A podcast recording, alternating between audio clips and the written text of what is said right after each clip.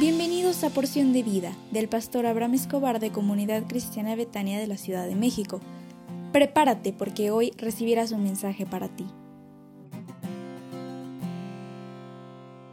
Din, don, dan. Oye, qué alegría me da siempre estar contigo como cada mañana y decirte, ¿qué crees? Hoy es viernes y se aproxima un fin de semana que será de éxito para ti, en compañía de, los tuyos. Eh, antes de que te, te vayas este fin de semana, quiero depositar un mensaje poderoso que te debe llevar a descansar este fin de semana y te levantarás cada día dispuesto a reconquistar tus sueños. Quiero decirte no aceptes pensamientos negativos en tu vida. La Biblia dice que los madianitas eran gente del desierto que descendían de la segunda esposa de Abraham, Setura. De esta relación surgió una nación que siempre estuvo en conflicto con Israel. Años antes los israelitas, cuando todavía peregrinaban en el desierto, lucharon contra los madianitas y casi los destruyeron completamente. Y debido a que no los aniquilaron totalmente, la tribu volvió a poblarse. Aquí estaban de nuevo oprimiendo a Israel. Y Dios puso en su corazón librar a Israel de los madianitas y puso en su corazón a un hombre para que llevara a cabo esta gran victoria.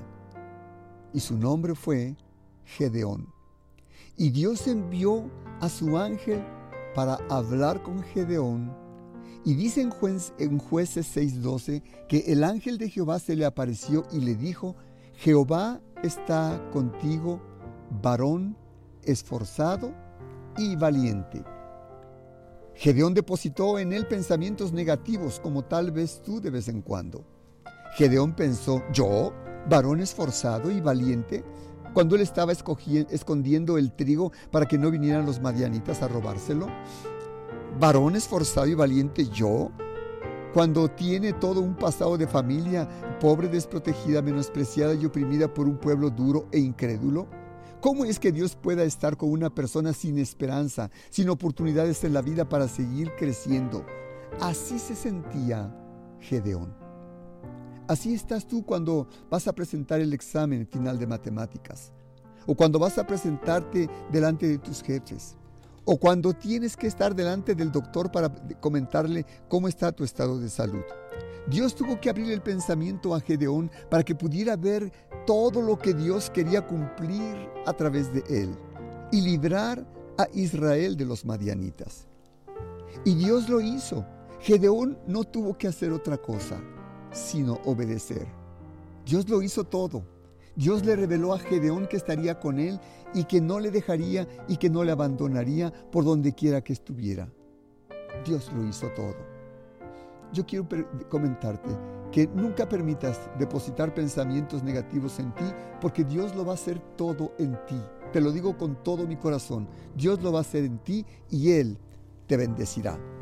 Te invito a que asistas el próximo domingo 2 de octubre a las 10.30 horas a una cita de celebración en el templo. El énfasis de este mes de octubre es el secreto de la prosperidad.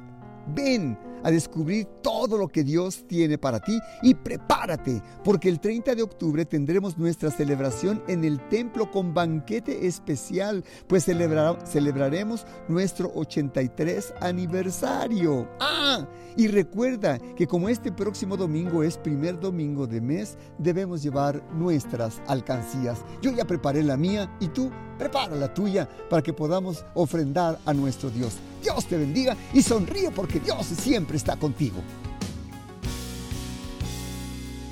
Betania es mi hogar.